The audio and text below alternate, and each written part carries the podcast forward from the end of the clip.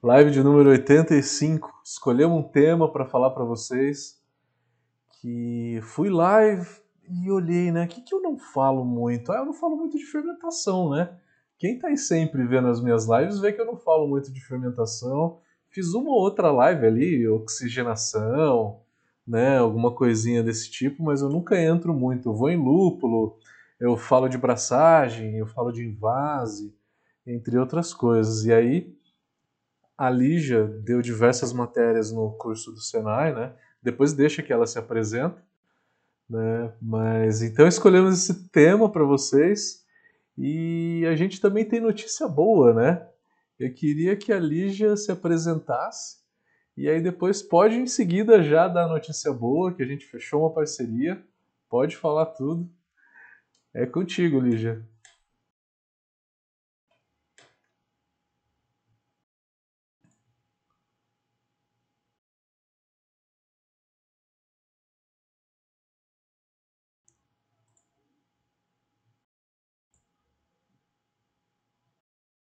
Formada pela Federal do Rio de Janeiro.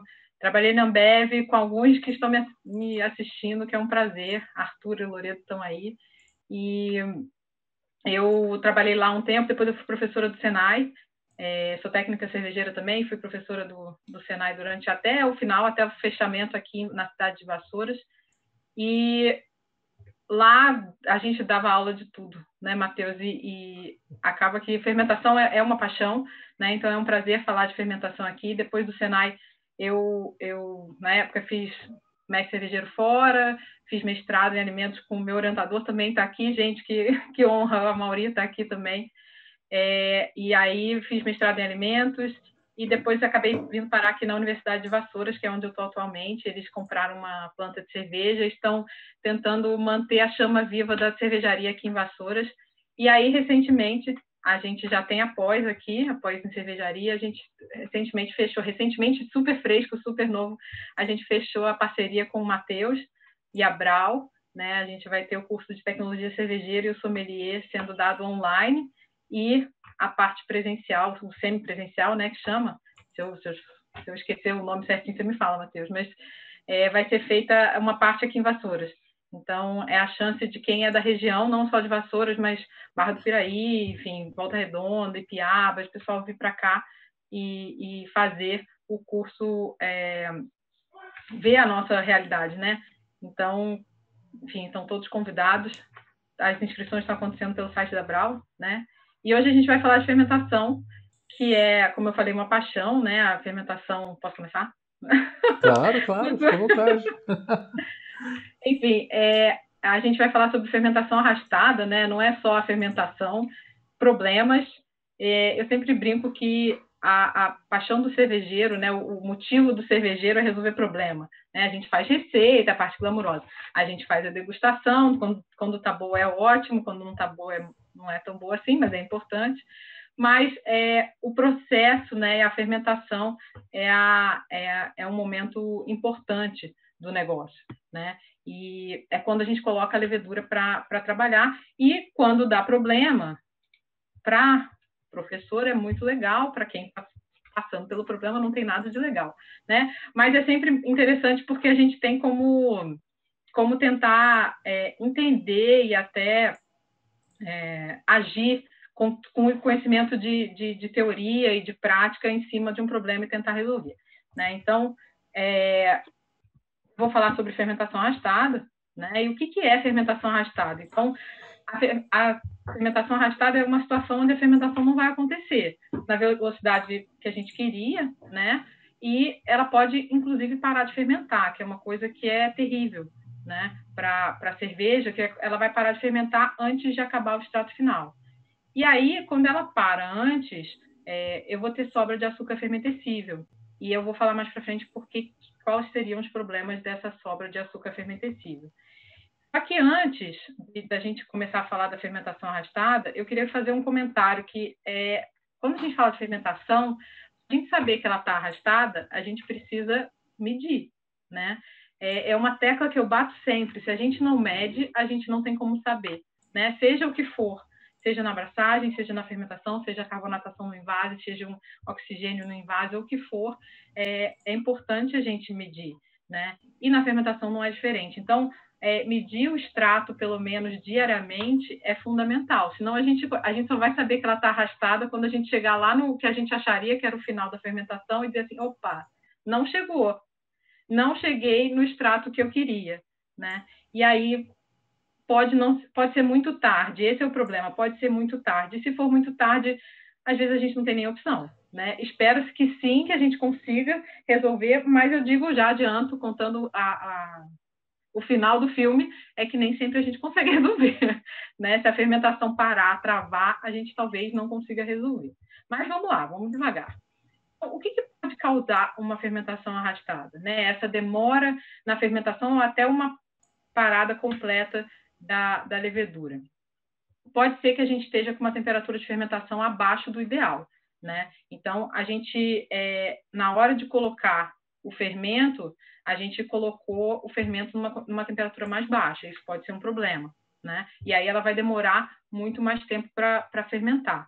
E outra coisa interessante de falar é quem que determina esse tempo, né? O tempo de fermentação, quando a gente considera uma fermentação arrastada, é um negócio um pouco é, é arrastada para quem, né? É arrastado para o cervejeiro, é arrastado para a levedura, porque assim, quando eu faço sempre a mesma cerveja, eu tenho noção se ela está demorando mais ou menos para acontecer, né? Mas quando eu faço pela primeira vez, eu para eu chegar à conclusão que ela está arrastada é difícil, eu vou ter que me basear numa receita, em alguém que fez antes, né? Então é, é, importante saber esses parâmetros, porque quem vai determinar o tempo de fermentação, por mais que a gente queira muito que a gente gostaria muito que fosse a gente, não é exatamente a gente, né? A levedura que manda na história.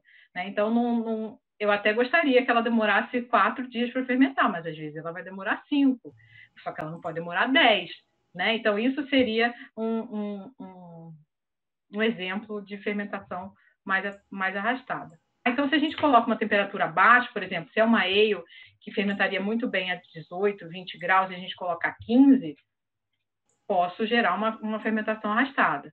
Né? Outro motivo, uma baixa aeração. Colocar pouco oxigênio, e oxigênio, tirando as grandes cervejarias que medem, é, oxigênio é um, um, é um item importante e é difícil de medir. Nessa etapa, a gente até consegue medidores mais baratos, mas é, a minoria das microcervejarias e os caseiros, muito menos, tem medidor de oxigênio. Então, é mais complicado medir o oxigênio. Então, uma baixa aeração pode vir a causar uma, uma fermentação arrastada, principalmente naqueles que reaproveitam é, levedura, né? Que a levedura não é levedura seca. Mais, é, outra coisa que pode gerar fermentação arrastada é uma baixa dosagem de levedura, né? Eu coloco pouco fermento, ele vai demorar para fermentar, né? É, ou então é, eu coloco até uma quantidade correta de fermento, mas ela muita célula morta.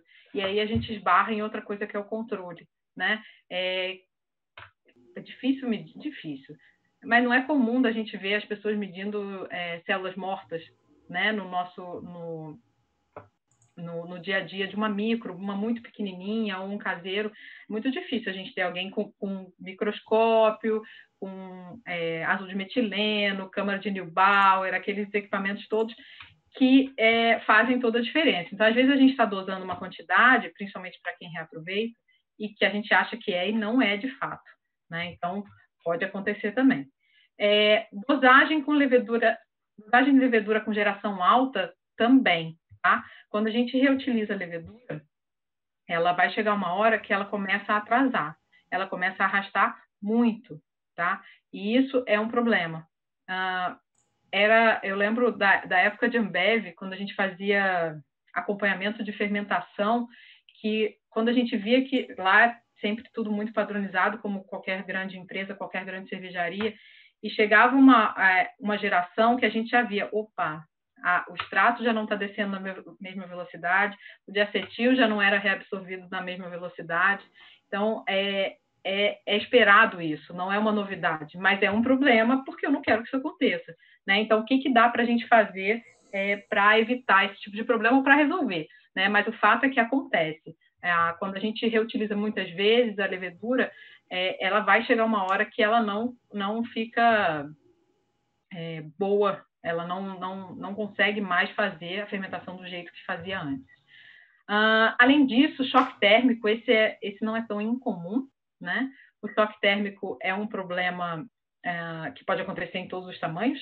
Né? Normalmente, quando você tem uma temperatura mais alta para uma temperatura mais baixa.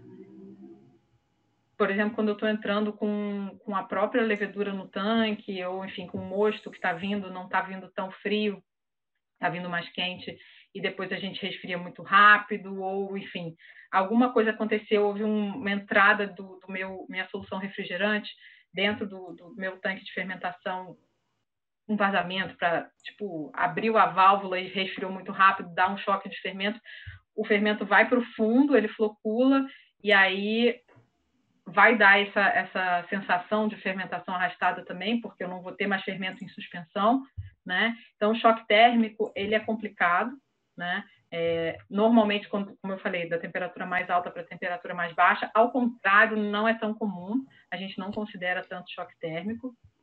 Mais. E é, extrato original muito alto.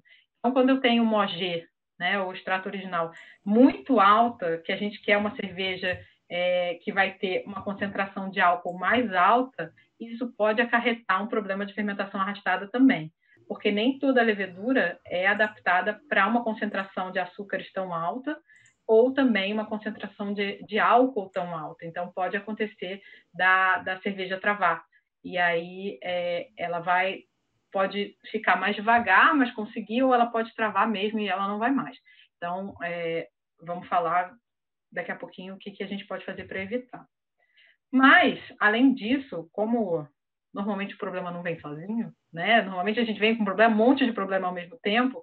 Se a gente tem um ou mais desses que eu falei ao mesmo tempo, é muito pior, né? A chance de arrastar é muito pior, né? E aí a gente tem aí, é, a gente tem esse, essa, essas causas, né, da, da fermentação arrastada.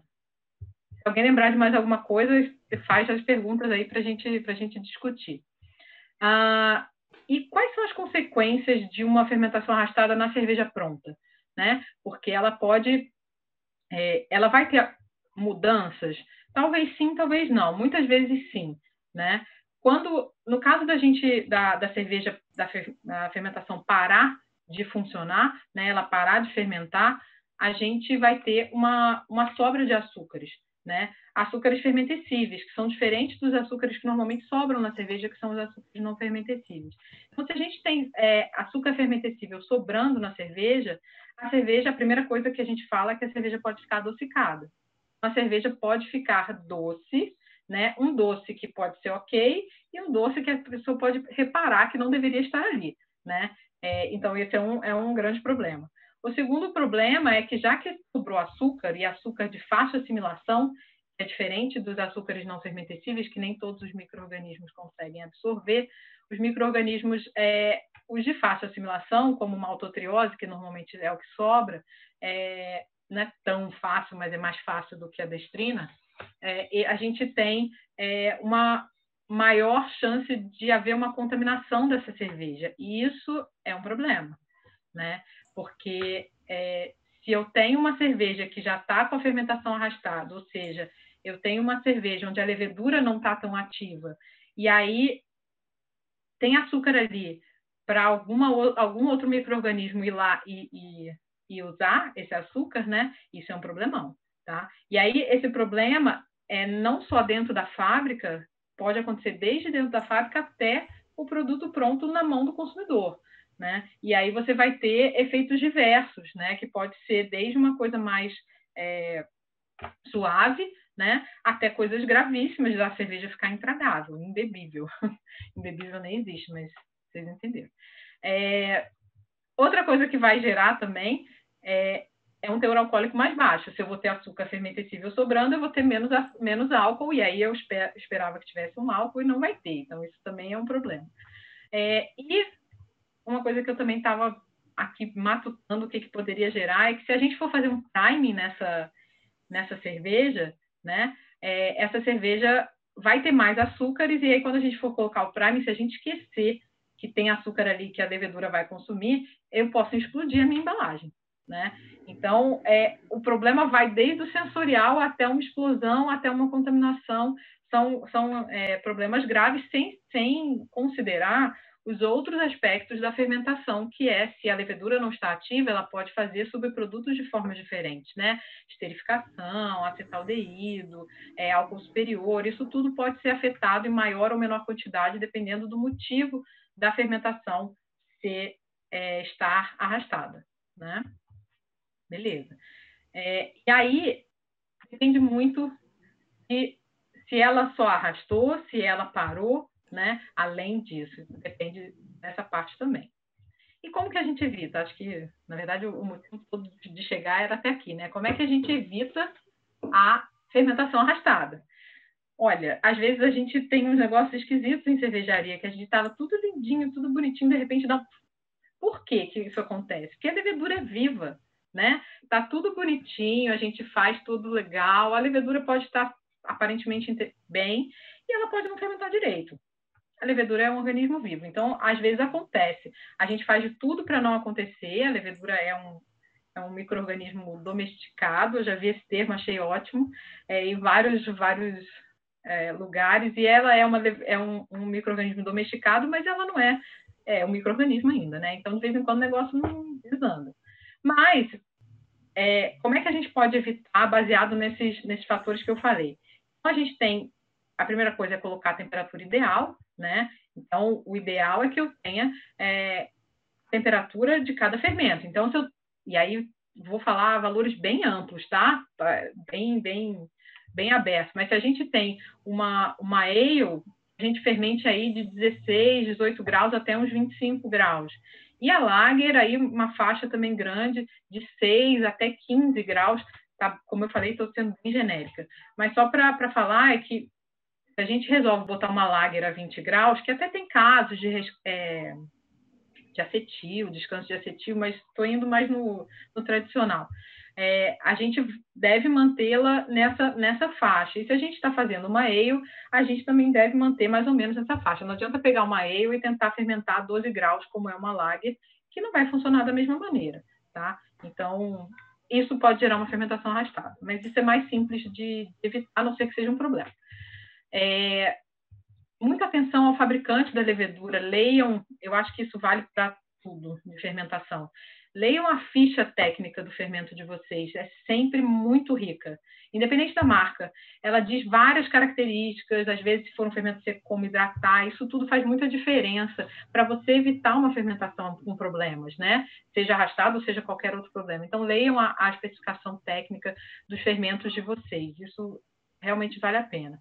E é, choque térmico, falando de temperatura, como eu já falei, é, é, é, terrível, né? Então, o que a gente fala é que o ideal é que a gente não tenha choques térmicos de mais de 4 graus, né? Então, se está a 20, a gente não deve, no mínimo, 16 graus para descer. Se ela está a 20 desceu para 12, isso já é, esses 8 graus já, já são considerados é, um motivo de, de choque térmico. E aí a levedura pode flocular, e aí, como eu falei, ela sai de, de, de suspensão e eu não consigo mais uma fermentação eficiente, tá? Então, por isso seria a, a evitar o choque térmico.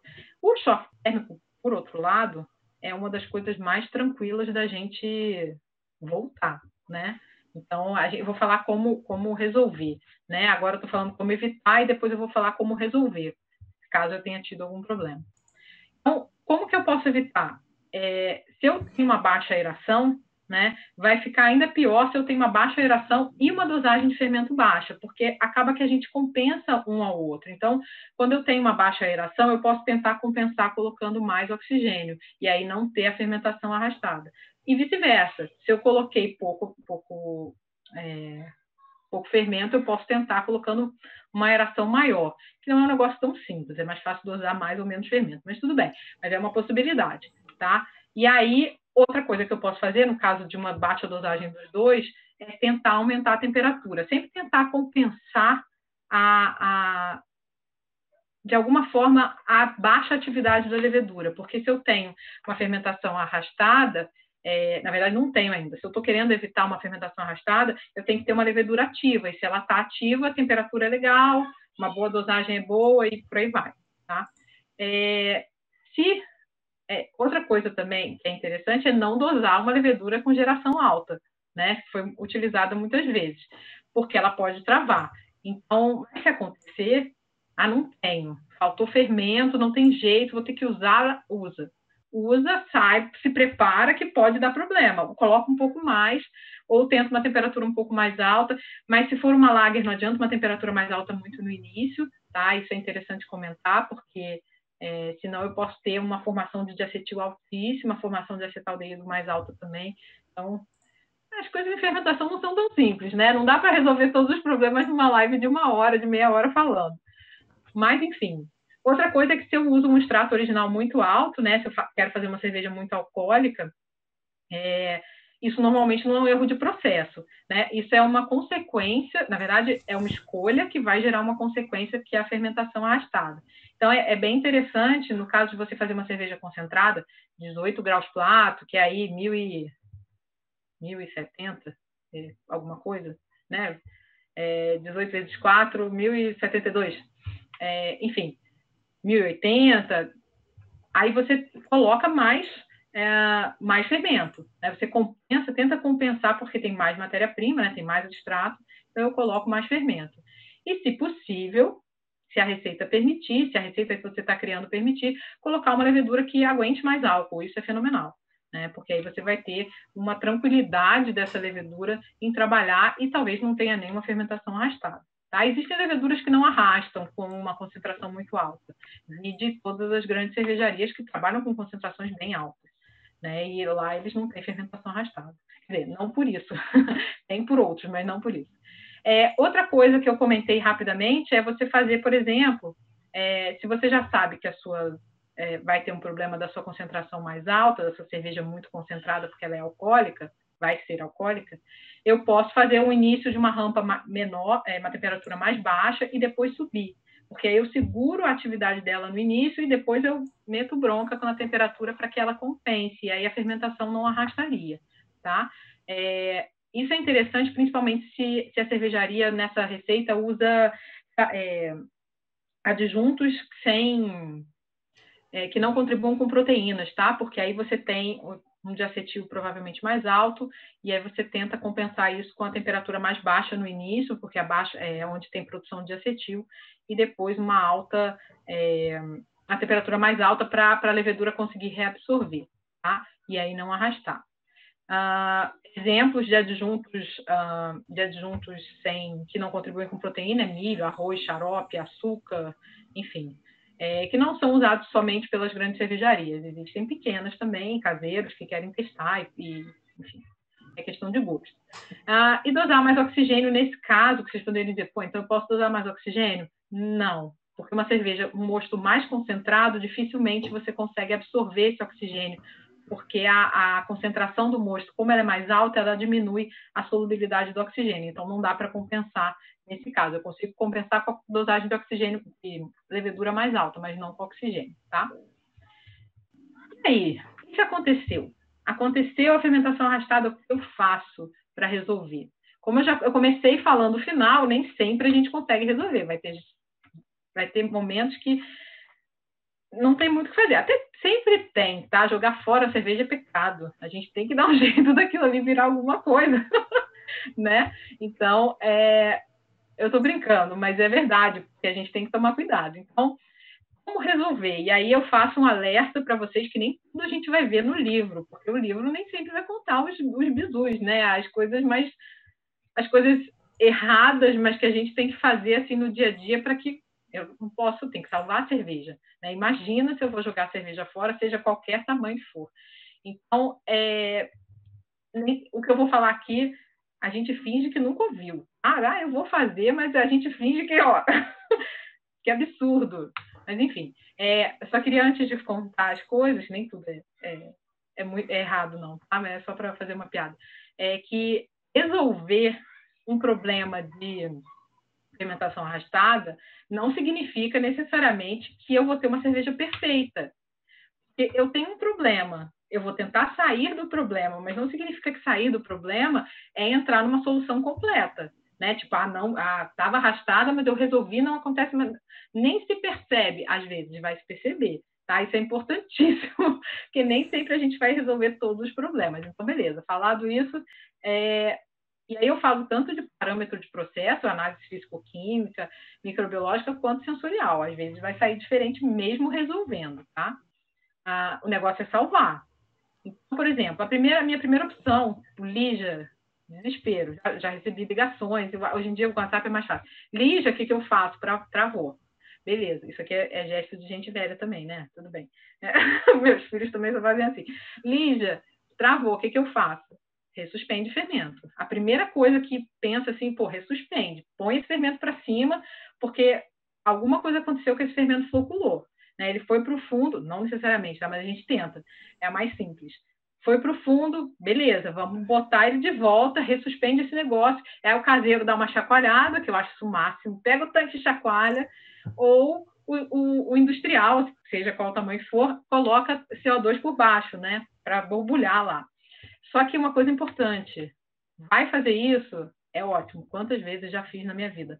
Mas faz uma purga antes. Uma purga de ou de trube frio, que está ali e a gente esqueceu de tirar, ou fermento, um fermento que floculou prematuramente, que é um fermento que eu não vou utilizar depois, é, tem que jogar fora, ou células autorizadas já podem estar ali, naquele fundinho do tanque. Então, pelo amor de Deus, façam uma purga antes, senão vocês vão ressuspender isso e aí é um problemaço, pode dar problema, é, aroma de autólise. Não faço. Faça uma purga antes, beleza. Fez a purga antes, show de bola. Insere CO2 por baixo.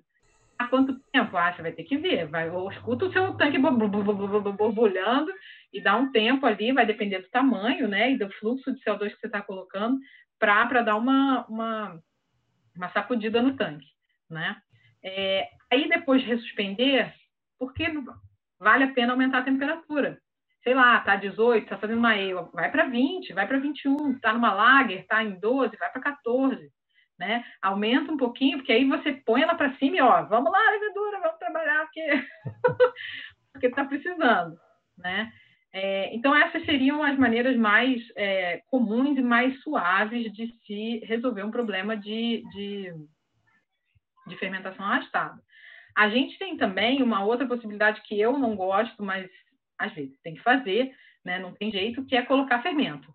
Então, não tem. Se, se, eu chegar à conclusão que a minha fermentação arrastada é porque eu coloquei pouco fermento, é porque eu aerei pouco, é porque minha temperatura não foi legal o suficiente para ajudar na multiplicação desse microorganismo, dessa levedura, eu posso colocar mais fermento. Mas, como eu falei, é, é o extremo, não gostaria. Tento as outras coisas antes. Mas, é, né, se vocês forem fazer isso, duas coisas. A primeira é garanta a microbiologia desse fermento. Não só do fermento, mas do balde, do recipiente onde vocês vão colocar o fermento, da água que vocês vão usar para ressuspender esse fermento ou hidratar ou o que for, ou se ele vier de outra fermentação, que ele esteja bom, porque senão vocês vão passar uma contaminação para dentro do tanque de vocês, que já tem açúcar fermentescível, a levedura já está mais ou menos, porque está arrastado, então cuidado, cuidado com esse fermento. Eu acho uma coisa boa se não põe fermento seco sem reidratar. Lembra que isso não vai estar no livro, gente, pelo amor de Deus. Não saio falando aí que eu falei. Está gravado, não tem nem como negar. Mas são maneiras de salvar, né? Não necessariamente vai ficar maravilhoso. Né? E aí, essa seria a minha última opção tem outras, eu posso botar mosto, eu posso botar cerveja em início de fermentação para dar uma agitada, tá? como se fosse fazer um pé de cuba, né? botar um pé de cuba ali dentro um pouco mais, mais potente. São opções, tá? Mas é, é tudo meio desespero, assim, que a gente tem que salvar o tanque. E, no final das contas, a parte maravilhosa de se trabalhar numa grande cervejaria quando você tem vários tanques na mesma fase de fermentação é que você pode blendar. Gente, blendar. Blendar ou não blendar é a questão, blendar sempre. Mistura as cervejas que fica tudo lindo. O único caso que a gente nunca pode misturar a cerveja é se ela estiver contaminada. Se eu deixei do tanque, fermentação atrasou, arrastou e eu eu desconfio, ou porque eu fiz análise microbiológica, que é o melhor dos mundos, ou porque eu fiz, é, acompanhei é, eu acho sensorialmente que houve uma contaminação, nunca blende a sua cerveja contaminada. Quem já foi meu aluno, já, eu sempre conto a história, não dá tempo de contar aqui, mas se você multiplica, se você é, dividir o, su, a, o, seu problema, contaminação, você vai dividir um problemão. E se você, quanto mais você divide uma contaminação, mais contaminação você terá. Daqui a pouco sua fábrica inteira está contaminada. E para contaminar é assim, e para descontaminar é um tempão. Então, não façam isso, não deixem é, isso acontecer. Tá? Só se é, é certeza que não está é, contaminado. Ah, então essa, essas foram as coisas que eu pensei. Vamos ver se alguém pensa alguma coisa diferente, tem uma outra ideia. Mas de fermentação arrastada foi o que eu que eu estava aqui matutando sobre, sobre o assunto hoje. Espero que vocês tenham. Show de bola, show de bola. Falei uns 20 minutos, dois, 20 um pouquinho. Curiosidade minha, Lígia. Diga. Ambev, teu tempo de Ambev, isso hum. já aconteceu? Cá, com certeza. Gente, acontece tudo. Na né? cervejaria grande acontece absolutamente tudo. Tudo, tudo que vocês nem imaginam. é, é uma emoção atrás da outra. O dia não é igual ao outro, né? Porque as coisas acontecem. Não, com certeza. Isso que eu contei, realmente, a gente. Eles ainda devem ter. É uma, uma planilha de acompanhamento de todos os tanques, de todos os, uh, os fabricos, né, na abraçagem de todos os tanques. E, e era nítido, quando você estava com uma geração mais velha de fermento, por exemplo, você via o diacetil não baixava tão rápido, você já via que ah, tá no, era seis dias na época, não sei se ainda é, mas estava no sexto dia de fermentação, o extrato ainda não foi todo, o diacetil ainda está muito alto, batata, a gente olhava lá, geração 6. Não tem jeito, não tem mistério, e a gente já, já espera isso. Então, tem, quando não trava completamente, dá até para você chegar no final esperar mais um pouquinho, né? Mas às vezes trava mesmo. E aí blendar é uma, é uma possibilidade bem interessante. Pode não ser nem na fermentação, pode ser na maturação ou na filtração, mas com certeza. Com Você certeza. falou geração 6, mais ou menos, e até que não, geração? É, não, geração é, seis, acho que era 6. Mas já não deve aproveitar isso tudo, não. Seis vezes, não, é né? isso mesmo. O que eu ouvi falar ah, em torno de 4, no máximo 5, é isso? Sim, é. sim. É. Você Quanto tem... mais antiga ela, mais fraca ela fica, né? Ela vai, na verdade, você vai aumentando a, a quantidade de células mais velhas na sua população, né? E por isso que depois de um tempo ela não consegue mais tão bem, porque eu vou ter muitas células mais velhas e poucas células tão novas, e acaba que você tem essa ah, é, é um problema, mas enfim, é um problema para eles mais do que para quem é menor, porque para quem é menor, faz extrato, acompanha a fermentação uma vez por dia, se fizer, né? A, a, a grande cervejaria, ela acompanha de 8 em 8 horas.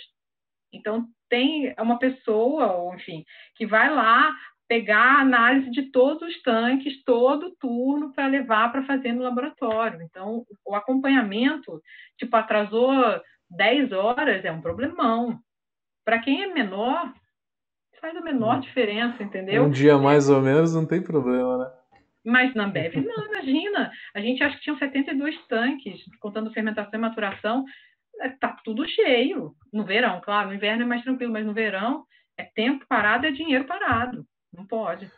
Entendeu? impressão assim. minha só. Queria saber se você também tem essa impressão. Quando dá fermentação arrastada, ela acontece na primeira metade do, dos açúcares, não é muito para o final, é mais até a metade da, da, da, fermentação. É, depende do arranque né, da, da fermentação. ela já não arranca bem, né? É, Quando ela... Se for um problema de levedura ou de um choque térmico do início, ela já não arranca bem. E aí uhum. você vai ver logo no início. Por isso que se você vê logo no início, dá para tratar.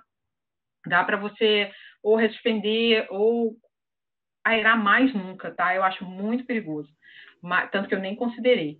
Mas, ou colocar o próprio fermento, ou então aumentar a temperatura, que pode ressuspende aumenta a temperatura para ver se o fermento vai. Né? E aí vale investigar o que, que aconteceu, o que, que eu fiz diferente para a fermentação arrastar. Ah, eu não dosei oxigênio, eu sempre doso. Ah, eu, esse fermento eu, eu reaproveitei, eu não, não sei se ele estava tão bom, ou essa, esse fermento é um fermento novo que eu nunca usei. Ou, ah, não Guardou levedura por muito tempo, né? Guardei levedura por muito tempo e não fiz análise de, de células mortas. Então, é sempre, quando não arranca bem, e uma maneira da gente ver se arrancou é medindo o pH também, além do extrato, medir o pH no início da fermentação, ele deve cair bem, vertiginosamente. Se ele não cair, é um, é um, é um indicativo de que a fermentação vai arrastar, né?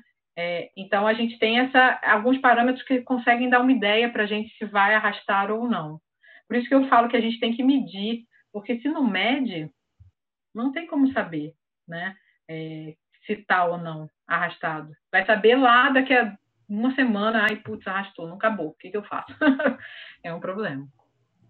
Eu, no começo, vou contar umas histórias trágicas agora. No começo, quando eu não sabia direito fazer cerveja, eu pegava, claro. Eu, contava sete dias de fermentação, baixava, Exatamente. aí depois invasava, fazia prime. Aconteceu comigo, caso de ter invasado a cerveja três dias de prime, começar a explodir já. Aí eu então, fui ver cerveja né? doce, Exatamente. fermentação arrastou, eu não medi, caseiro não mede, porque fica com, com dó de com jogar dó, cerveja né? fora, é, né? Eu sei. Isso aí. É porque não pode voltar, pelo amor de Deus. Que aí garrafa estourando, estourando, foi. É um perigo. Um perigo, com certeza.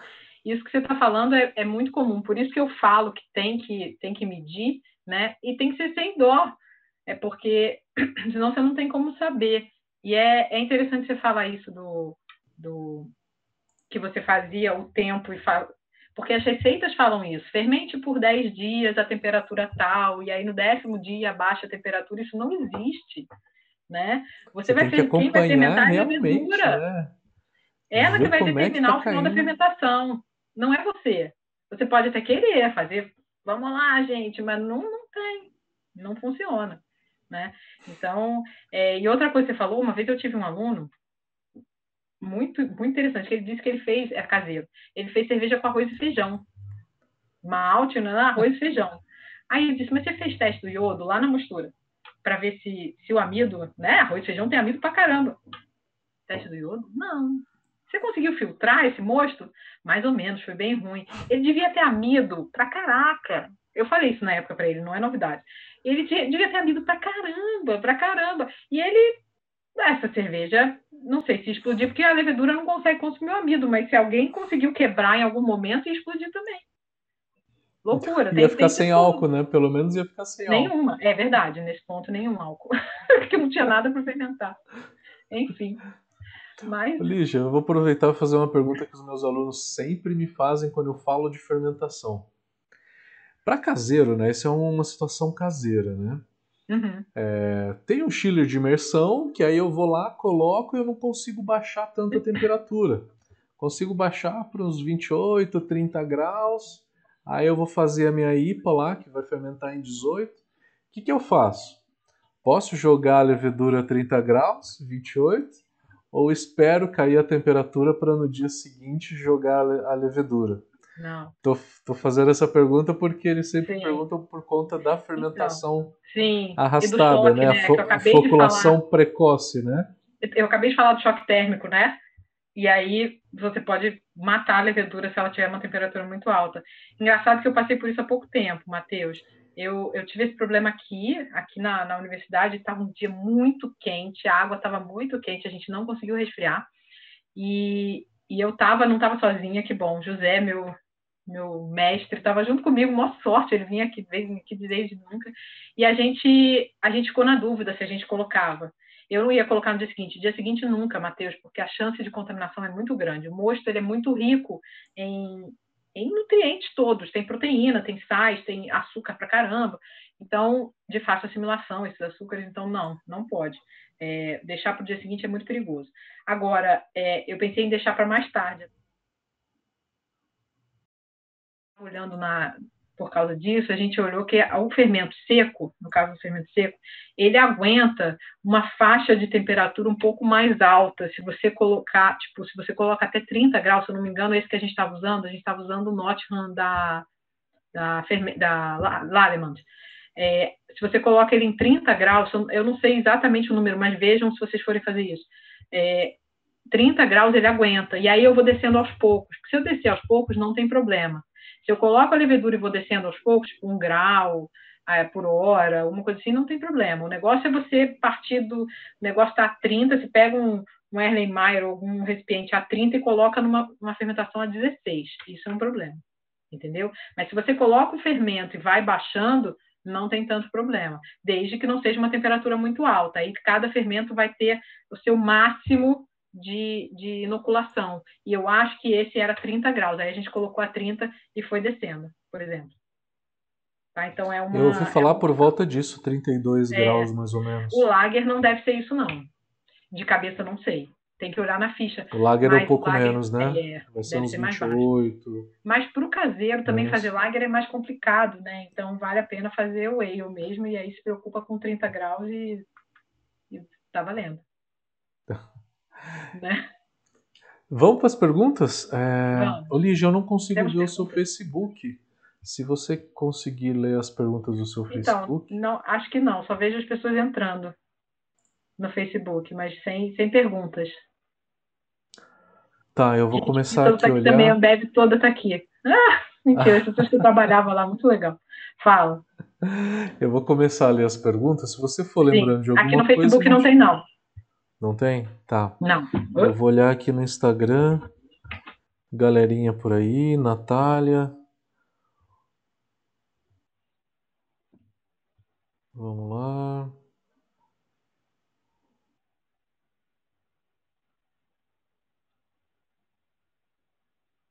Tem bastante gente no Instagram aqui. Deixa eu ver as perguntas. Galera, podem fazer nem, perguntas. Vamos lá. É, o, meu, o meu Facebook, eu tô vendo que ele tá atrasadíssimo. Ele tem um lag minha... de uns 20, 30 Nossa. segundos. Ah, tá bom. É bastante, é bastante. É bastante, é. Muita galera por aí, Doug por aí, Levtech, acho que é a Gabi. Que chique, Gabi tá... que honra, gente. que honra, né? Ai, claro. Gabi tá aí. Ela falou: baixa floculação pode ser um problema de fermentação arrastada. É. A baixa floculação também. Olha que interessante. Eu diria alta. Conta pra de gente, alta. Gabi, porque. Pois é, explica mais pra gente. Porque ela fica muito em suspensão? Tô pensando. Eu tô pensando aqui também. É. Interessante. Cadê Porque as perguntas? Ela... Não tem muita pergunta aqui. Pode falar. Ninguém está curioso, a gente fala. Não tem problema. a gente arruma coisa para falar. É... Então, é... baixa floculação. A gente tem, a gente tem um, uma mutante que acontece quando que tem baixa floculação, que é a mutante petite. Não sei se ela está se referindo a isso também, que é uma mutante com um problema. Ela é menorzinha, né? Uma célula menorzinha que ela tem problema na mitocôndria da que é uma organela interna da levedura, né? Que é responsável até pela respiração, que a levedura nem respira, mas ela tem algumas alterações e uma delas é que ela é pouco folculante, né? Não sei se seria tem uma pergunta da Natália aqui. Preciso pensar rápido. Parece que ela está com problema de de floculação de, de levedura lá. Se, se eu coloco mais fermento ou não. Quanto tempo que, que seria o crítico para a cerveja contaminar? Foi a pergunta dela. Tempo? Ih, é, quanto tempo que eu teria para avaliar se a levedura. Eu acho que ela está falando de startar, né? A levedura não deve ter startado, ou ela, ela não especificou. Ela perguntou vai... quanto tempo para ter risco de contaminação. Então, Natália, vai depender muito do seu. Como que está o seu tanque em relação à limpeza, né? Como que foi é, a limpeza prévia do seu trocador de calor, ah, como que está a sua levedura, se ela arrancou bem ou se ela já não arrancou bem. É, isso depende muito, porque são outros fatores que não só a fermentação em si, né? É, eu lembro que, vou contar uma história para você entender como não é um negócio tão simples, é, que eu conto em sala de aula, eu não lembro exatamente qual foi a turma que eu fiz isso, mas eu já fiz. Professor, professor é, é fogo.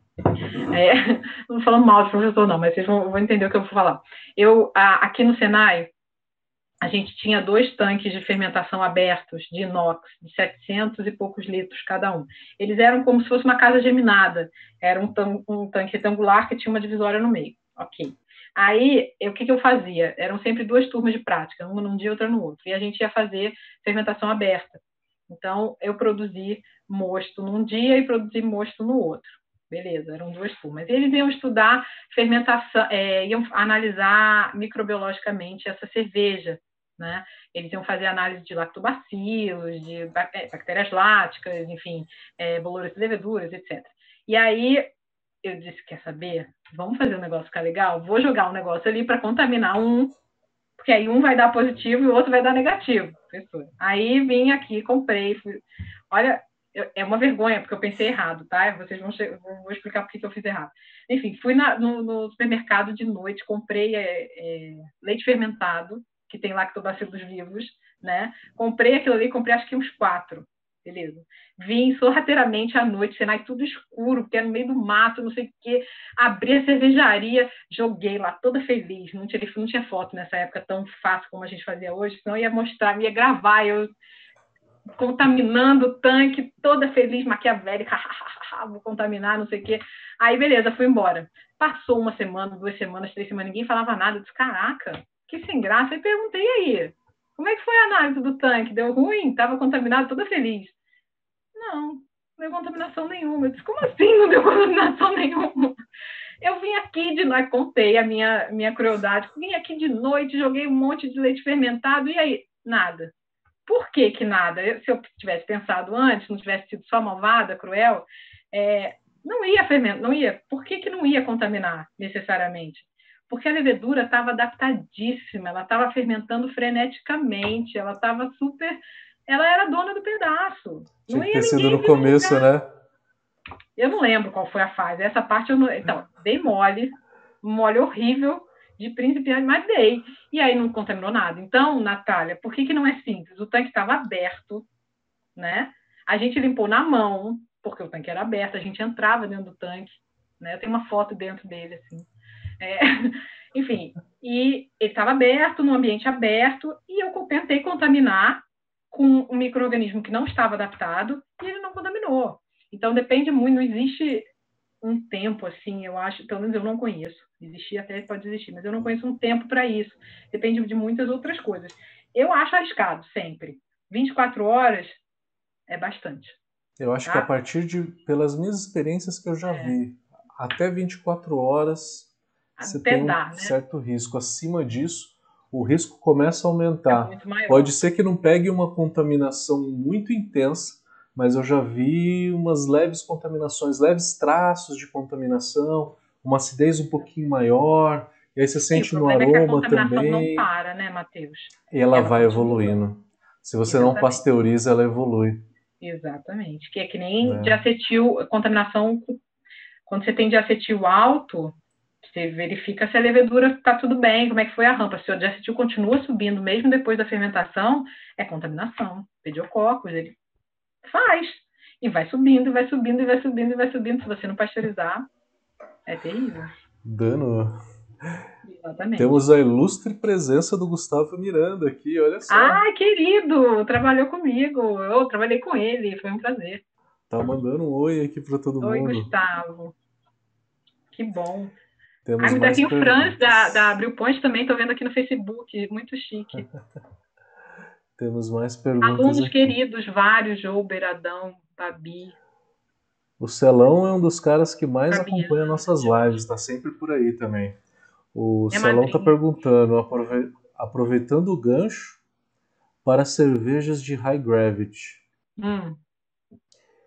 Costumo fazer a segunda oxigenação após 12 horas com bomba de aquário. É mesmo? Filtro. Ele faz uma segunda por conta do que ele usa que ele usa ar, né? Ele não usa oxigênio. 24 horas? É, 24 horas? Ele sabe do risco de ter que abrir e fazer e tal, né?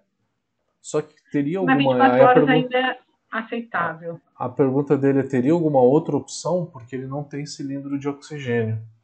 Ah, porque não consegue o mínimo de oxigênio para na primeira, por causa a da solubilidade, né? É. Então, é, eu te digo assim, quando a gente faz a, micro, a, grande cervejaria enche o tanque em 24, em 12 horas às vezes, né? E aí você não tem mais oxigenação depois. Mas a micro, muitas vezes, o segundo fabrico, né, a segunda fabricação do tanque é só no segundo dia. Desculpa, você enche hoje e você aera ainda o fabrico que está entrando depois. Então, te digo que na prática dá. É arriscado, mas eu entendo. Com certeza. Mas assim, você necessariamente vai acabar tendo uma, um, uma esterificação mais alta, porque a baixa oxigenação faz isso, né? Você vai ter uma cerveja mais esterificada, por exemplo. E aí, ou você faz isso, ou você compensa na quantidade de, de levedura que você vai colocar, pode ser também. Mas se está funcionando para você, manda ver. Eu acho que tem muita coisa que a teoria explica para a gente, mas tem coisas que a prática é inegável. Então, se está funcionando, às vezes a teoria não explica tão bem, mas ela mas funciona, funciona. Mas sempre fique com isso na cabeça. O Celão falou que a Vermont é uma levedura campeã em arrastar a fermentação. É mesmo? Você tem essa conheço. impressão também, Lígia, que algumas cepas conheço. elas ah. têm uma tendência, ah. elas são mais sensíveis, né, a arrastar a fermentação? É, é, elas são. Demoram mais para fermentar, ou então fazem subprodutos que demoram mais para sair, então sim. Concordo. Eu não conheço, não conheço a Vermont, tá? Mas eu, eu concordo que, sim, as leveduras são bem diferentes, né? Uhum. E aí, por isso que é importante padronizar e você anotar o que você faz, não só medir, mas anotar o que faz para, se você quiser fazer de novo, você só vai conseguir fazer de novo se você anotar os erros. Não adianta ter a receita, né? Porque na, a receita é tudo lindo, o real, o acompanhar, o anotar, ah, nesse dia não, a minha, minha mostura não foi a 62, foi a 65. Ah, minha, minha temperatura de resfriamento não foi a 18, foi a 20. Eu inoculei a 20, ou inoculei a 30. Né? Isso é fundamental para depois, quando você for repetir, você tem que fazer igual.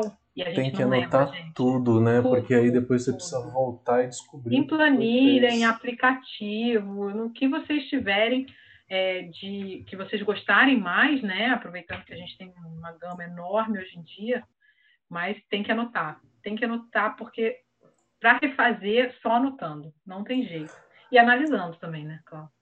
A Natália está perguntando se madeira na cerveja é um motivo para dar a fermentação arrastada. Hum, madeira é contigo, Matheus. Olha, eu vou falar eu não conheço tanto. Eu mas... não acho, eu não acho que ela enfraquece a levedura. A madeira normalmente vai na fermentação secundária, né? Você não vai botar madeira na, na primária, o lúpulo, vai? sim, na primária não, na secundária. É... Primeiro porque não faz sentido, né? Você jogar madeira junto com a levedura, você sim. vai reutilizar você vai aquela levedura então. ali. Né? Geralmente a é. arrastada é... é na primária, né? Você considera mais na primária. É na primária, primária que eu digo é, onde a fermentação, a maior parte do extrato está sendo consumido, Natália.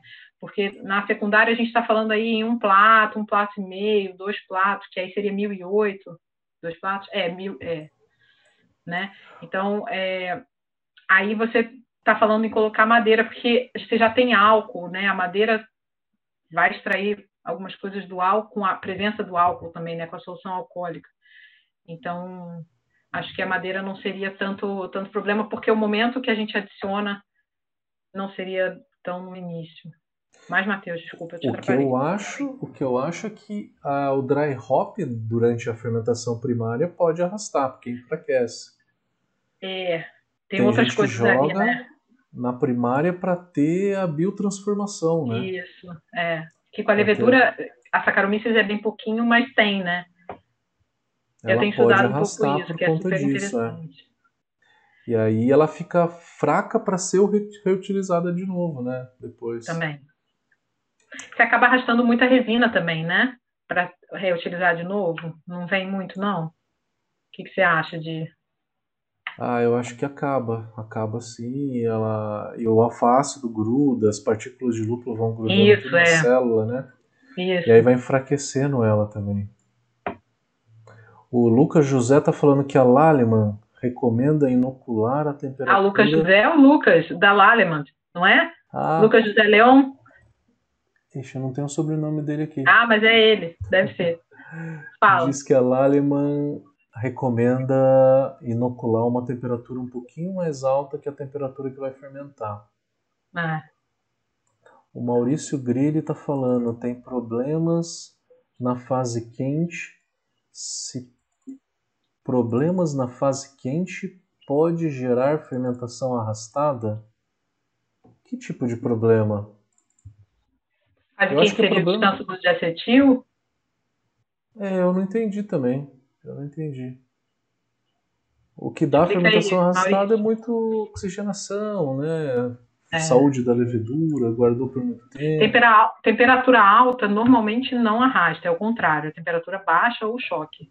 Quando ela está alta, é porque a, a fermentação arrastada está muito associada a problemas de atividade de levedura. Se a levedura está mais lenta, se ela está com alguma dificuldade, e aí se você tem temperatura alta, normalmente ela está mais ativa.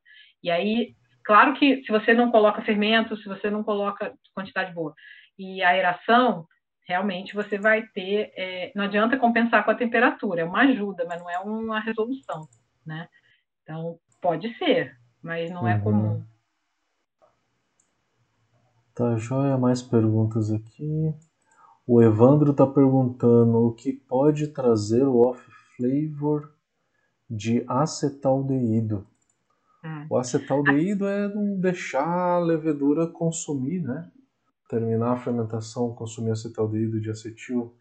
É, o acetaldeído ele tem uma, um perfil de produção e reabsorção muito parecido com o do de acetil, né? Ele é produzido e depois reabsorvido, né? Porque eu tenho mais produção de o acetaldeído ele está na fermentação, na base da fermentação, né? Eu tenho glicose, passa pela via glicolítica, ácido pirúvico ou piruvato, que vai a acetaldeído, que vai a, a, a, etanol, e aí acaba a fermentação. E essa, essa reação acetaldeído-etanol, desculpa, piruvato acetaldeído, é mais rápida do que a, a, a, a reação acetaldeído-etanol, ou seja, eu tenho mais produção de acetaldeído do que eu tenho de etanol. E aí a, acontece da, da levedura excretar, jogar para fora porque o acetaldeído é, é tóxico, então ele joga para fora, ela joga para fora esse acetaldeído, show acetaldeído, não quero você. Só o suficiente para virar etanol. E aí depois ela pega de volta, porque eu tenho outra uhum. substância interessante, que é a reabsorção do NAD, que é um transportador de elétrons. É, e aí ela pega, pelo mesmo motivo, o diacetil também é por causa disso. Ela pega de volta e diz, opa, vem cá, acetaldeído, vou transformar você em etanol de novo é, porque agora já, já diminuiu a, a, atividade da levedura. Então, acetaldeído no início é muito alto e depois ele cai. Então, o problema de acetaldeído pode ser que ela não reabsorva, né? Esse acetaldeído de volta, ou pode ser que a atividade dela no início estava tão frenética, tão uh, muito ativa, que ela produziu demais e aí não reabsorve no mesmo tanto. Mas só a curva que é parecida com o de acetil, tá? Os motivos são diferentes. É, ele falou, o Evandro falou aqui embaixo que teve problema duas, três vezes, porque não sentiu e depois sentiu na cerveja final. Mas quando ele está presente, Evandro, eu, eu, sinto muito forte na hora que eu pego de acetil. Tenta avaliar a cerveja antes de né? cair a temperatura, né? Antes de ah, fazer ah, o cold crash, né? Sim. Então faz uma análise sensorial, não vai apenas pela densidade, né? Sim. Ou por tempo, né? Densidade de tempo. Você Sim. fala assim, ah, eu vou fazer uma parada de acetil de dois, três dias, deu o tempo, já cai. Não, faz uma análise sensorial nela, se ela tá limpa, daí que você cai. Isso é fundamental, isso é realmente fundamental para deixar a tua cerveja limpa, né? Com certeza. Aí tem mais perguntas aqui. O Werner perguntou: subir a temperatura meio grau por dia ajuda a evitar a fermentação arrastada? Fiquei com medo de manter os 7 dias a 18. Vi que a produção de álcool lá de álcool ia caindo a cada 12 horas. Eu acho que não precisa subir tão devagar assim, meio grau por dia. E que nem a Lígia é. falou, subir a temperatura não é o problema, o problema é a queda, né? É, as, as curvas tradicionais de fermentação, você tem uma temperatura mais baixa, que pode ser 18, por exemplo, e aí quando você consumiu, quando a levedura consumiu 30% do extrato que ela vai consumir, né, do total que ela vai consumir, você aumenta a temperatura. Isso dá mais ou menos, ou então em três dias você aumenta, porque o que, que é interessante? Se você está preocupado com diacetil, por exemplo, manter a sua temperatura controlada mais baixa no início, para que ela tenha menos atividade, segure um pouquinho, porque por alguns motivos ela vai produzir o diacetil e o acetaldeído acaba também, e outros também. E aí, depois desse, desses 30% de extrato, ou dois, três dias, aí você aumenta. Pode aumentar de uma vez, não precisa ir aos poucos, não, até porque é, é, trabalhoso, né? Você aumentar, a não ser que seja uma geladeira, que aí você vai aumentando e aí o ambiente vai, né, vai esfriando, mas se for num tanque, é, não sei se vale a pena, assim, eu, eu, eu subiria mais rápido, tipo, de uma vez só. Eu subiria também, eu subiria é. também. E às vezes você tá precisa errado, de um né, pouquinho né, de calor para subir, né? Então Sim. você tem que deixar um pouco de açúcar ainda e subir a temperatura. Sim. É, então, né? esses 30% é, teoricamente, é a fase exponencial de crescimento da levedura. Né? Então, que você está aí no ápice da, da, da, fermentação dela. Então, ela vai. Se, é só desligar o frio que a temperatura sobe naturalmente, você não precisa se preocupar por causa da fermentação ativa, né, ela vai subir a temperatura. Do calor da, próxima, da do própria fermentação. Da própria né? fermentação, exatamente. Mais uma pergunta do Celão. É, tento compensar no pitch a temperatura mais baixa para diminuir a esterificação das OGs. Deixa eu ver se eu entendi. Ele tenta compensar no pitching e temperatura mais baixa, maior pitching, então deixa eu ver se eu entendi. Ele não quer que esterifique muito na, nas cervejas HG, High Gravity. Uhum. Então, é, aumentar o pitch, né? E temperatura mais baixa, mais né? oxigênio. E por isso que ele colocou mais oxigênio. Não foi ele que colocou é, oxigênio foi ele que Foi ele que falou é que faz isso. duas oxigenação. Então, beleza. É, pelo menos você está se legal. preocupando com a esterificação. Mas assim, Celão, é, é fato que ela vai ser mais esterificada do que se você comparar a mesma cerveja não HG, tá? Não tem jeito. Por mais que você tome cuidado, é, e aí eu te dou o exemplo da grande, que mede o oxigênio máximo que você conseguiria colocar, eles colocam, e mesmo assim, se você pega uma HG e não HG, ela é mais esterificada. E tudo bem, assim, é, é esperado, tá? É um, esse é um dos problemas, muito entre aspas, tá? É, que pode ser uma fermentação HG, pode, a espuma é pior também, né? É, eu tenho ai, agora me deu um. sumiu tudo. Mas a espuma é pior, é, a, a esterificação é maior, de acetil tem mais chances, porque depende da sua fonte para gerar o HG, né? Uhum. Então, é, é, muito. Mais, mais uma perguntinha. A Natália está falando, grosseiramente falando, entre cepas ale e lager, o acetaldeído será reabsorvido naturalmente após a fermentação primária? Sim. Às vezes né? antes, inclusive. Não precisa ser na primária, não. Vai depender. É... Tem gente que não faz fermentação secundária, faz uma coisa só. Entendeu? Se você acaba seu extrato de uma vez, tipo, vai seguindo a fermentação na temperatura de fermentação primária, que vai ser mais alta. Acabou o extrato, e esqueci, passou, fermentou tudo às vezes ela vai, tá? De acetil, às vezes vai, acetaldeído também. A fermentação secundária é interessante por isso, eu concordo, mas ela é, é, também é carbonatação, né? E ela não é estritamente obrigatória, vamos dizer assim. Depende da. Às vezes a sua fermentação acabou na primária mesmo e já foi. Mas pode ser na secundária também, tá? Não, não é. Que aí você vai baixar a temperatura, vai tudo mais devagar. Dá também. Uma, uma cervejaria que eu trabalhei na Alemanha, uma micro, um brewpub, ele fermentava 14 dias a 12 graus a, a Pilsen. Nossa, não cara, faz... muito alto. Muito tempo, né? Tempo, é. E aí maturava por mais três, então são cinco semanas. Três semanas? Três semanas de maturação a frio e duas de fermentação. Nossa Senhora. Cinco semanas para ficar pronto. É muito. Que beleza, não, aqui não. não. Mentira, tem de tudo, tá? Eu, eu falo isso da fermentação primária, que a Natália perguntou, e da secundária, porque é, não precisa, é, a grande cervejaria, a maioria não, não, fala, não faz fermentação secundária.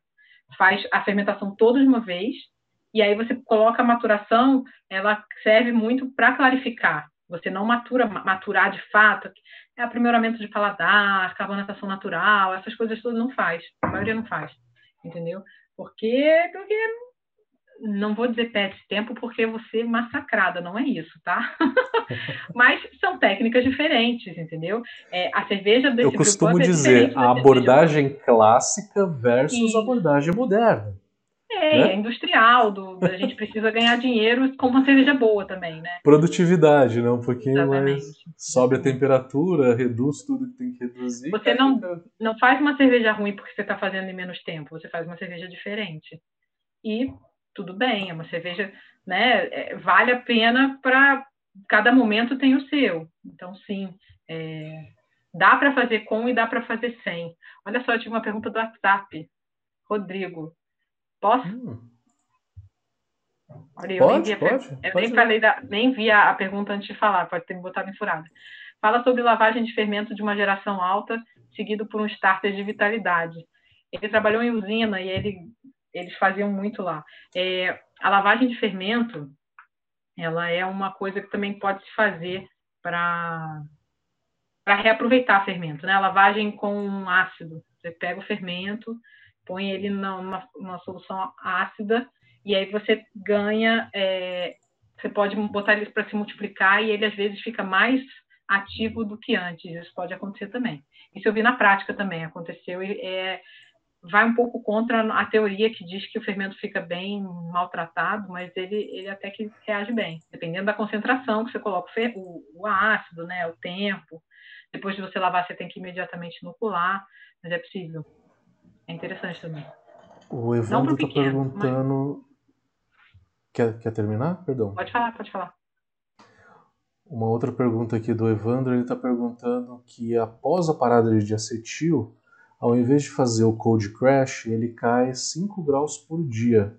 O que, que você acharia ideal? Olha, é, às vezes a gente não consegue baixar de uma vez, por causa do tanque mesmo. Não, não consegue. Você pode aproveitar esse tempo de 5 graus por dia você vai estar fazendo uma semi. É, uma semi-fermentação secundária, que a Natália, estava falando da, da pergunta da Natália, você vai descendo devagar, você acaba tendo. É rápido, tá? Não é a clássica. Mas você está tendo, né? É, você está baixando a temperatura, você, a levedura continua em atividade, vai diminuindo, mas você tem, né? Um pouco de atividade. Mas, é, se você é, vai parar depois para fazer uma fermentação secundária, sei lá, em 8 graus, menos às vezes, não precisa descer de 5 em 5. Ou então considere esse tempo descendo de 5 em 5, porque pode ser direto. Vai ser limitação do teu equipamento. O Maurício está perguntando: é fato ou lenda que hidratar ou fazer starter com água Demi deve ser água ou é, é água destilada ou é. Maurício, que, que água que é essa? Pode contribuir para a fermentação arrastada? arrastada. Não, não, hidratar é importante. O, o... Hidratar é, é, é, interessante, porque a, a cepa, quando ela é seca, né, quando a levedura é seca, quem mais é, sofre é a membrana, né? E aí, como você um, tem essa membrana que não está ela está muito maltratada, acaba que quando você hidrata, ela consegue se restabelecer. Então, pelo contrário, se você não hidrata, a chance dela arrastar é maior. Né? Agora, o problema de hidratar é, é a contaminação. Né? O cuidado que tem que ter com a hidratação é a contaminação. Porque se você ficar conversando em cima, se você ficar falando, se você não se preocupar com a água que você está usando ou com o recipiente que você está usando, você vai estar tá contaminando. Então é um problema, tá? Aqui, ó, ele está falando de água desmineralizada. Não, água desmineralizada, se for isso, Maurício, não é legal usar, não, tá? Eu prefiro que você. Eu, eu, eu, eu sugiro que você água use água normal, mineral. Né?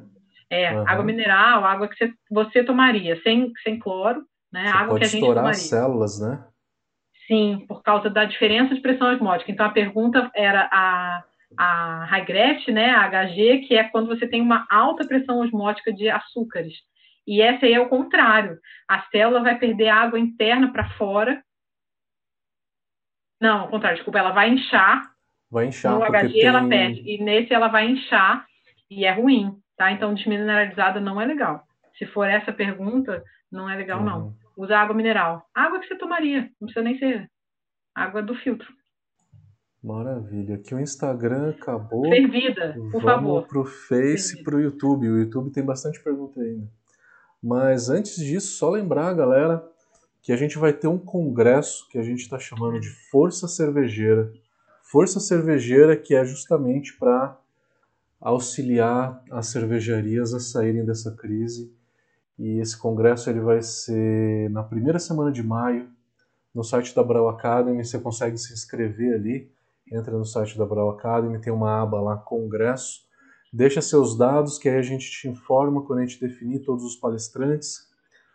Vai ser 100% gratuito, vamos falar de finanças, vamos falar de vendas, vamos falar de tributação, estratégias de marketing, enfim, tudo necessário aí para quem é cervejaria para conseguir superar essa crise. Iniciativa da Brau Academy com apoio da, da Abracerva também. É... Outras coisas, temos aí o curso de tecnologia cervejeira Sommelier de cervejas online, vamos mandar 80 cervejas para casa de vocês. E esses dois cursos a gente vai ter semipresencial que a gente vai realizar ao final do curso, as aulas práticas em Vassouras também, com a Lígia. né? Uma turma semipresencial em Vassouras, outra em Campinas, outra em Ribeirão, entre outras praças, tem em Recife também. Temos também um curso de especialista em estilos, que é um curso teórico, é um curso de mestre em estilos, só que ele é um curso teórico, tá? É, a gente ainda não vai lançar o mestre em estilos por conta da importação de cerveja, que não está muito fácil, tá? Mas é um próximo curso que a gente vai lançar aí, vai ser mestre em estilos. Mas a gente, por enquanto, está com o especialista em estilos, que é para aprofundar em estilos para todo mundo. Vamos lá pro Facebook. Teu Facebook não, tem alguma coisa? Eu não sei voltar. eu não sei voltar. Deixa eu ver. Eu acho que eu consigo Como ver é que eu Facebook volto? daqui. Gente, eu sou uma desgraça nessas. Achei, achei. Peraí.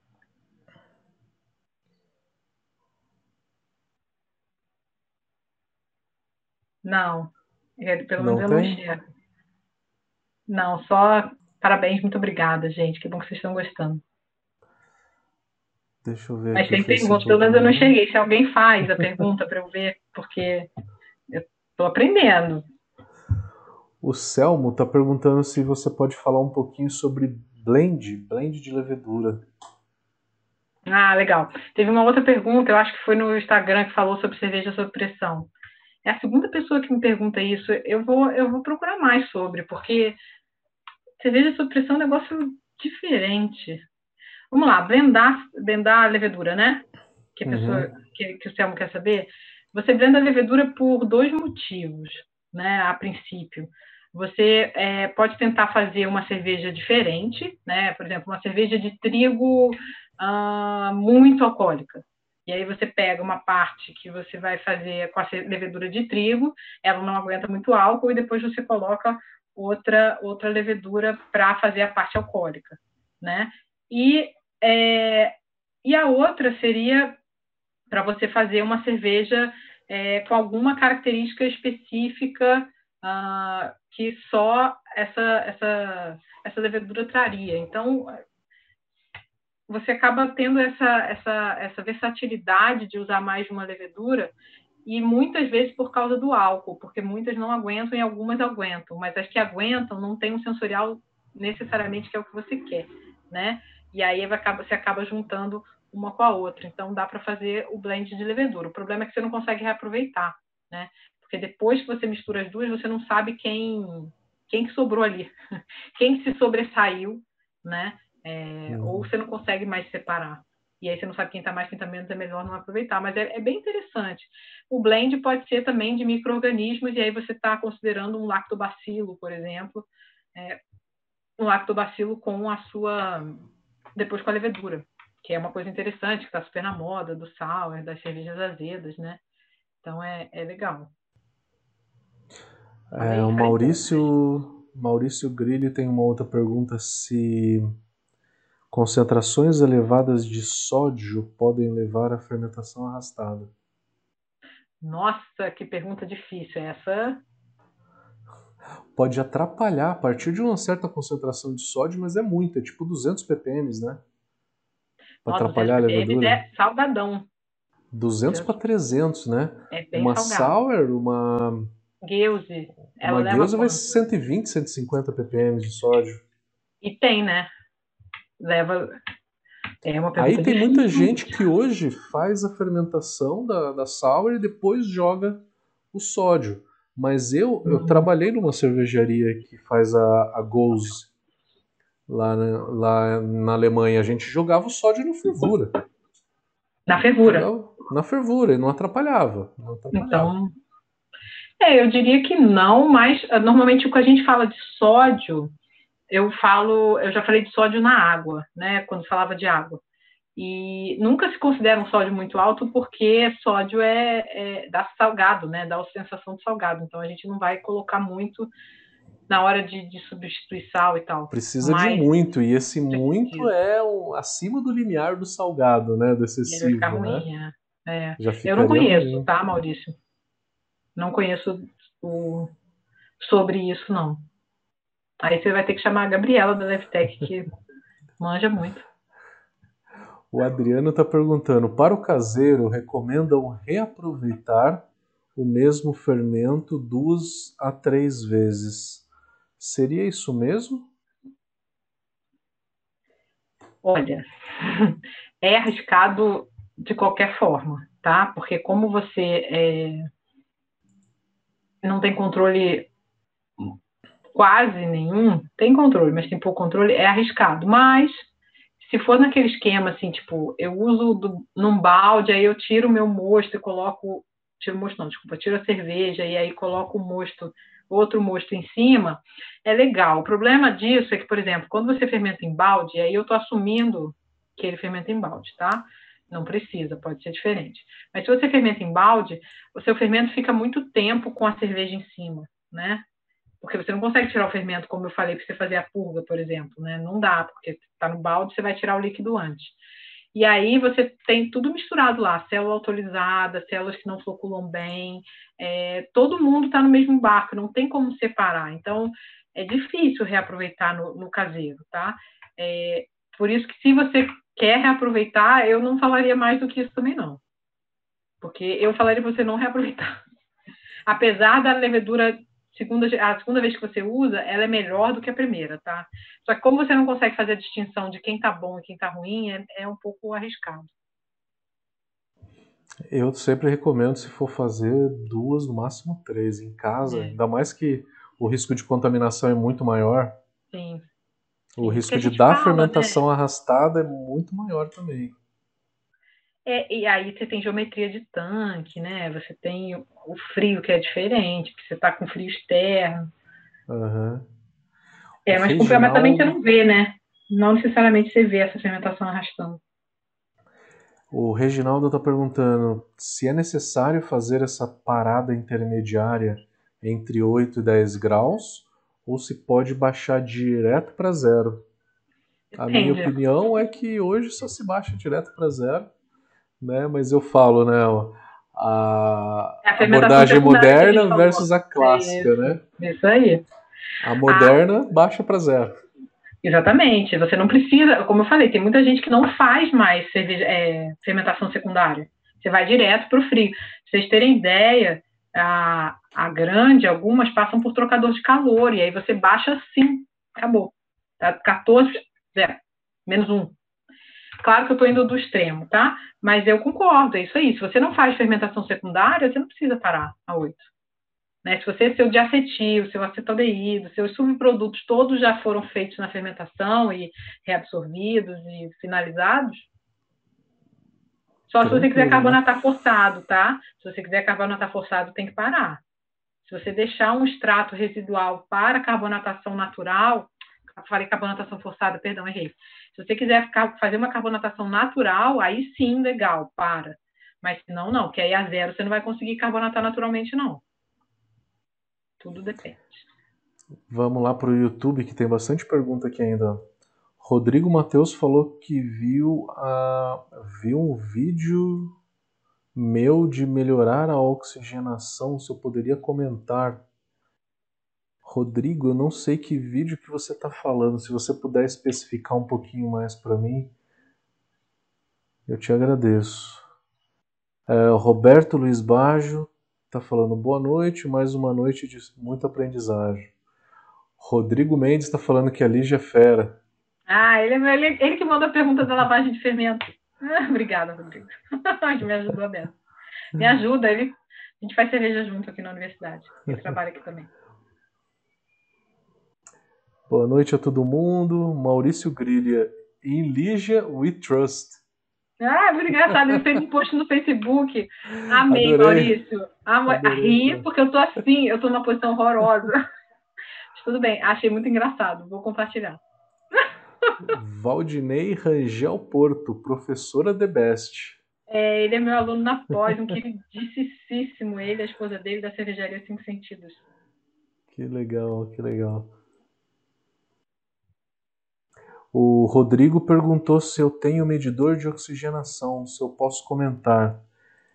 Eu não tenho medidor de oxigenação, é, mas eu sei, é um, é um que você coloca no líquido, né?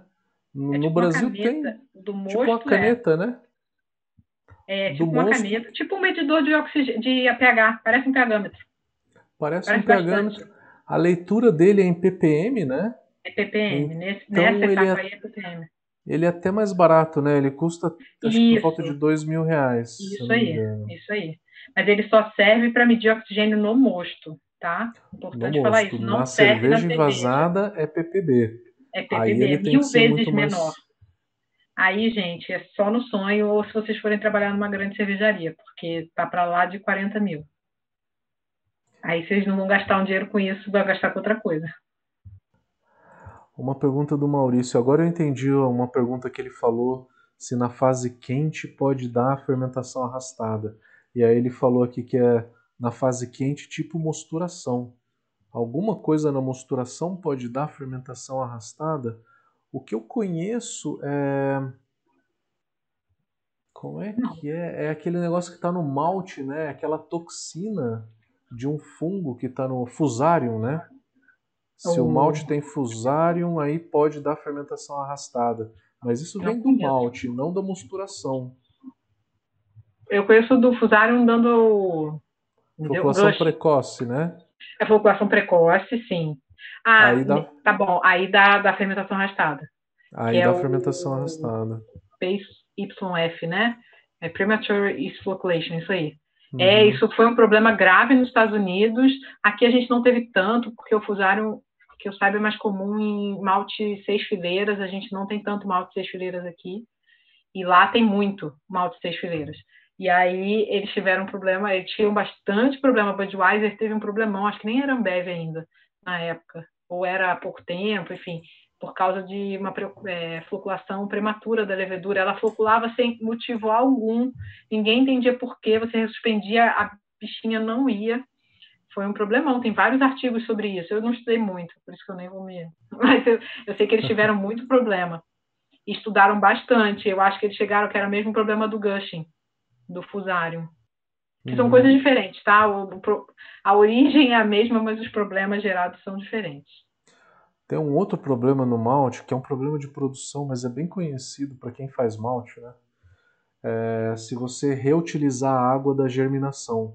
Você joga uma primeira água e aí ela tem muita fuligem, aquela água, né, para hidratar o, o para hidratar é de lavagem, o, né? A água de lavagem, lavo, você tem que descartar né? ela. Não Sim. pode deixar ela ali, não pode ficar reutilizando ela. A primeira água, principalmente, ela tem muita fuligem. Que é mais suja, imagina. Que, que daí você meio que lava o malte, tira muito dessas fuligens. E essa fuligem pode dar fermentação arrastada. Mas isso é um negócio que eu nunca, eu nunca vi acontecer de é fato, difícil, né? Não, e é difícil você rastrear isso, né? Porque da Muito, fermentação muito. arrastada, quanto tempo depois de eu começar a produzir o malte? Sei lá, seis meses depois? Né? Ou às vezes mais, se você vai armazenar esse malte, né? Então fica difícil você rastrear e dizer, ah, não foi aquilo. Até essa da, da levedura, a floculação prematura, é difícil também você associar. Uhum. Mas, enfim, eles descobriram que sim. Mas é uma pergunta interessante, porque os problemas a gente tem que explicar, né? Para evitar O- acontecer de novo. Everton Gustavo, gostaria que comentassem sobre nutriente para leveduras. Qual a quantidade ideal? Tipos de nutrientes. Existem nutrientes alternativos? Eu não conheço. Existe. É, Fala. Jogar célula, né? Tem uma, uma Sim. técnica que todo mundo está começando a fazer, pegar um volumezinho né, de células né, que você sobrou na tua fermentação, vai lá e joga na fervura. É bem Então, mais a- barato. Eu já vi cervejaria grandona, gigante, fazendo isso com levedura. Com levedura não, com cerveja sem álcool. Engraçado. Hum. Faziam isso. O volume aí é meio por cento do volume do, da tua panela de fervura que Legal. você pega de lama. É mais ou menos esse número. É um pouquinho menos do que meio. É porque a levedura Então- é muito rica em nutrientes, né? Tem que tomar muito cuidado para não jogar demais, porque o excesso de zinco ele é um problema, né? Sim. A é falta tóxico. de zinco é um problema, mas o excesso também é um problema.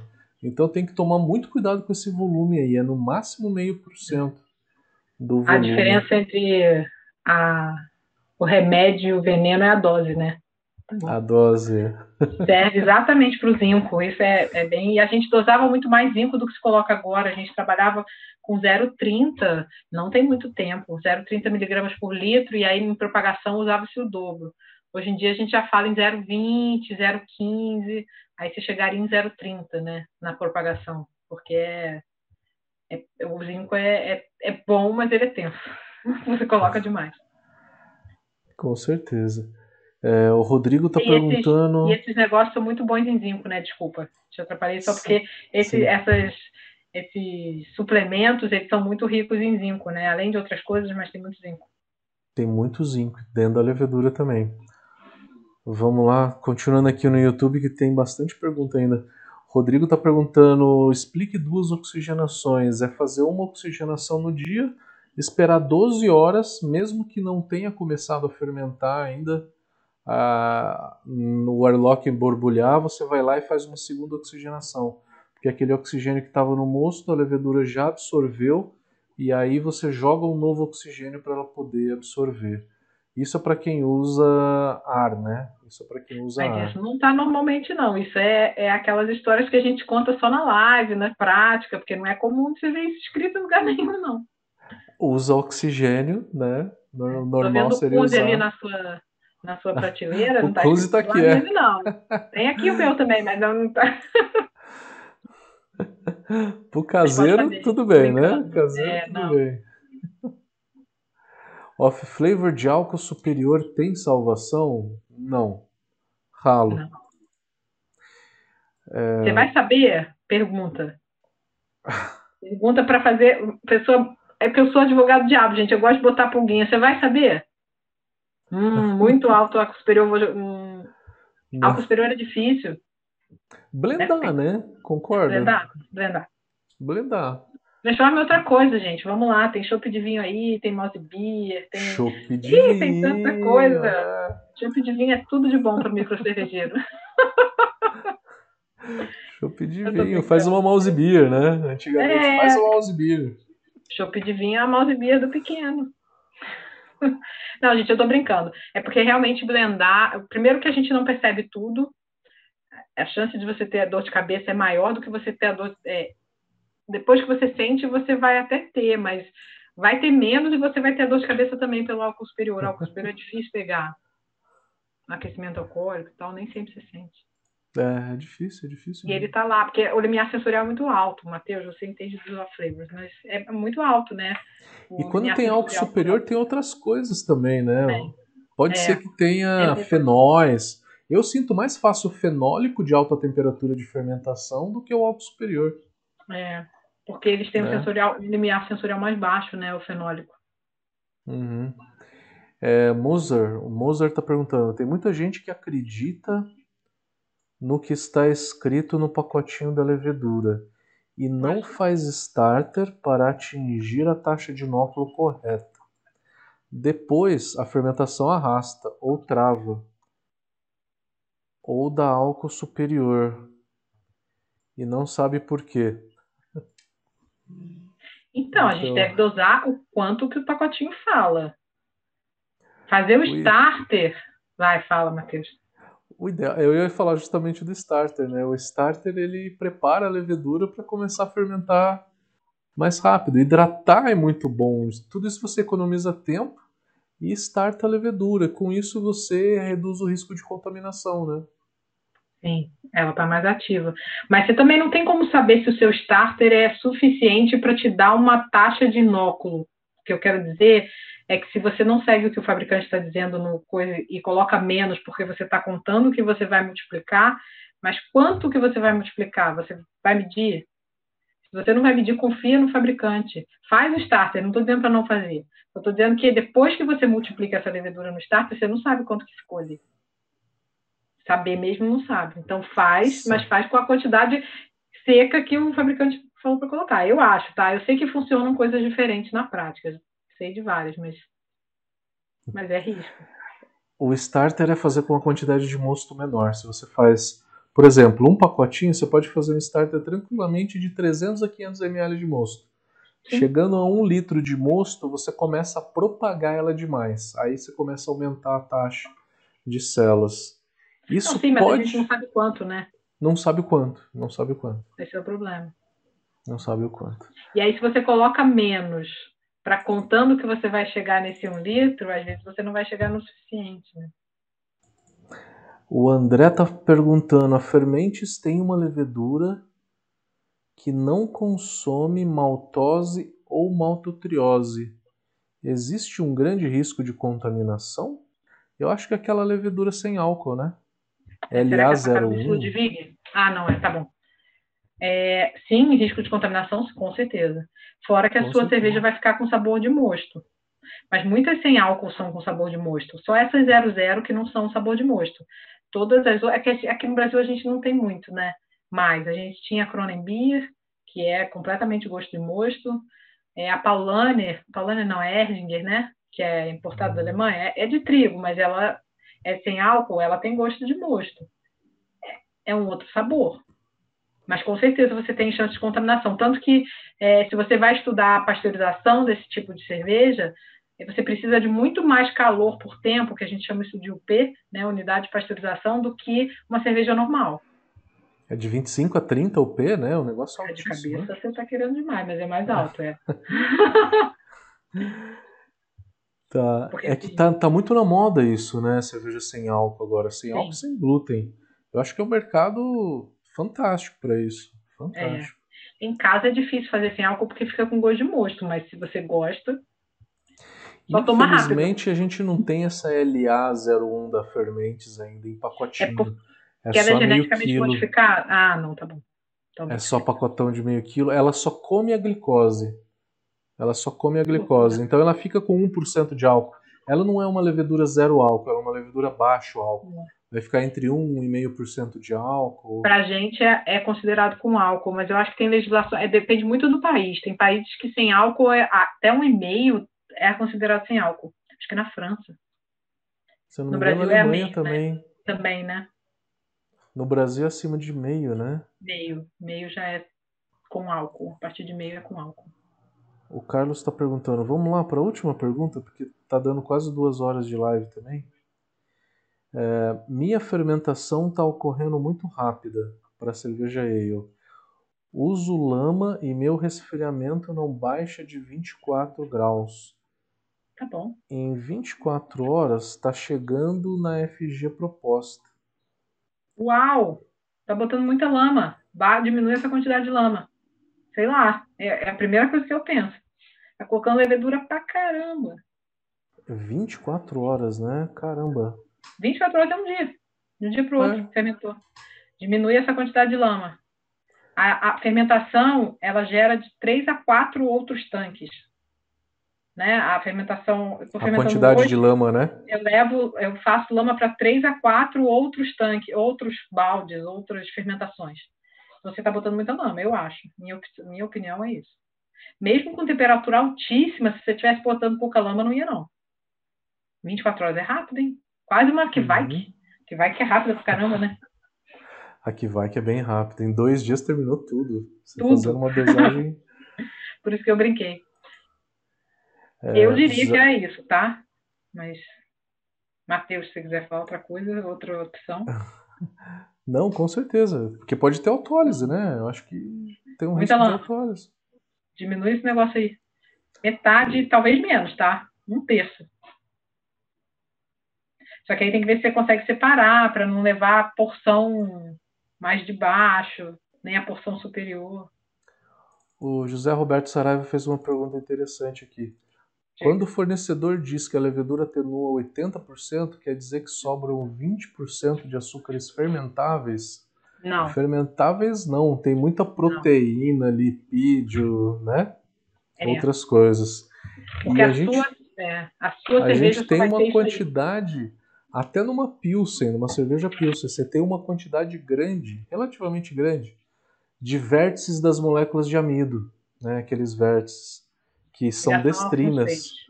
E o vértice ele nunca é quebrado porque a beta e nem a alfa amilase quebra aquele vértice. Né? Então ele sempre sobra na cerveja de uma forma, né? Forma de, de sabor que não é fermentável, não é açúcar fermentável, de fato, não. tá? O açúcar fermentável que vai sobrar da fermentação é um pouquinho de maltotriose que algumas leveduras não consomem toda a maltotriose. A WB06, por exemplo, é uma levedura extremamente atenuativa que zera a maltotriose, come toda a maltotriose, né? A S04 as, as demais leveduras não zeram a maltotriose, sempre vai sobrar um, um pouquinho ali, né? É, tem umas que são pouco, é, pouco atenuativas, será? Nunca ouvi essa palavra, mas atenua um pouco. Atenua um pouco, é. Como a S04, por exemplo. Ela, libera, ela deixa maltose, ela tem baixa atenuação. E a, maltotriose, desculpa. Não é maltose, não. Uhum. E a, o mosto ele vai ter cerca de, se você considerasse a levedura que mais que mais atenua, como o Matheus falou, ele vai ter cerca de 80% de, de, de atenuação máxima. Ele não vai conseguir muito mais que isso por causa desses açúcares. Então, uma levedura que é, atenua 80% é como se ela atenuasse quase tudo. É uma boa levedura. Vale ressaltar que quando a gente, a gente fala de 80% de atenuação, isso é atenuação aparente. Ah, porque a atenuação real, 80%, seria mais ou menos 65% da atenuação real. Então eu estou querendo dizer que 65% de toda a massa que eu extraio do malte, eu consigo fermentar, transformar aquilo em álcool. Então vai me sobrar uma massa grande, 35%. 35% você tem aí uns 10% de proteína, uns 12% que são esses vérticezinhos de amido, das moléculas de amido, né? Então já chegamos em 20 e pouco. Você tem uns 4% de lipídio, né? Se me falha a memória. É, e aí você vai ter pentosanas, é, entre outras coisas, né? Aquele monte de substâncias. São sólidos né? solúveis, né? Entre vitaminas também, temos vitamina, temos minerais, tem um monte de coisa. É, com certeza bastante coisa aí que a gente não vai. Que tudo bem, é o que a gente, nós, vamos nos alimentar, o que a gente vai beber. A levedura não come, não come. Mas a mas gente come. A gente come. ah, e que faz a cerveja ser nutritiva, faz bem à saúde, desde que bebida moderadamente, né?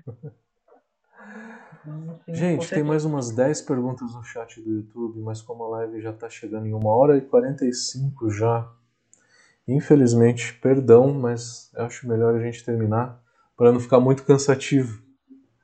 Sim, quem quiser procura no, no Instagram. É, meu Instagram é lija.marconde.3. Me procurem lá, o Facebook, acho que é Lígia Marcondes. Faz tempo que eu não olho, mas acho que sim. Mas me procurem no Instagram, pode perguntar, enfim. Fiquem à vontade. Venham fazer curso com a gente também. Vamos lá, tecnologia cervejeira, sommelier de cervejas. Né? Exatamente. E Vamos todos lá. os outros quebral tem também, e aqui também. Né? Show de bola. Quer dar mais algum recado, Lígia?